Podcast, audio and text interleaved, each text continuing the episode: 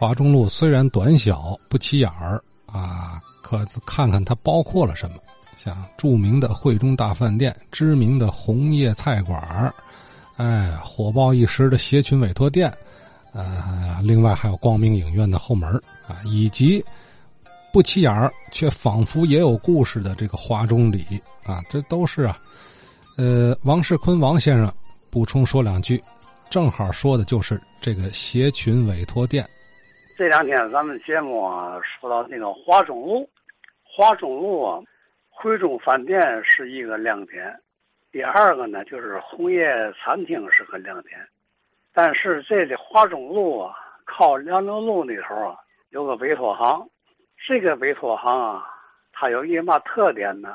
它大多数的话，它经营都是进口的，呃，自行车。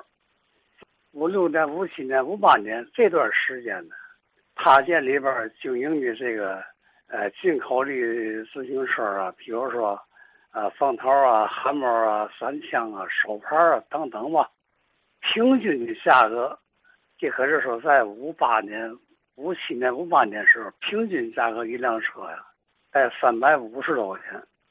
这是平均价格，有的呢是四百多，有的是三百多。这个三百五十块钱，在当时这个概念来说，那可就相当可观了。当初这个进口的这个英国的自行车啊，在五六十年代就没有了，都是旧货了，都是四十年代左右进来的东西。而且那个时候，如果说你要骑一辆汉摩啊。风头啊，那就相当于现在，嗯，家里边得有得剩个三辆三辆汽车的这个水平啊。最好的新车在四十年代进口新的自行车，英国的，最好的二八的，全带一条金子买一辆自行车。这个委托行卖的自行车都是二手，但是品相不错。假如说这辆车三百五。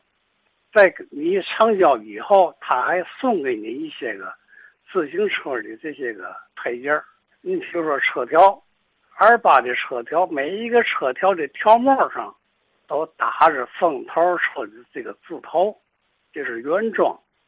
后来就现在来说吧，好像呃做过活的呀、上过手的这些个二手车，在那个委托店卖不出去的，不认。你比如说手牌手牌自行车，当初自行车都是都带着摩电棍啊，带着灯摩电棍唯有手牌的自行车，它是在前轴的轴上有这个摩电滚，叫轴摩电。这个其他的像汉堡、呃三枪啊、呃风头车，它是没有的，唯有手牌有。可是手牌车在天津卖不上名，是吧？它的功能总归还是少。你比如说后轴带飞了，就就像这些个东西，哎，手牌车没有。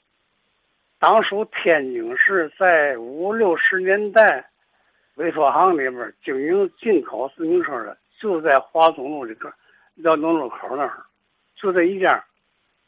呃，有辆风头车，再来个美国皮猴，哎，这就行了，这就齐了，标配。所以说华中路这个。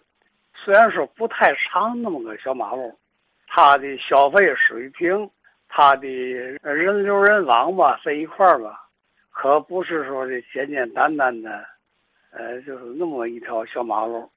听这个华中路，就这对这个委托行说的比较少点儿，所以我呢就补充那么一点，也许说的对不对的，大家多指正多补充。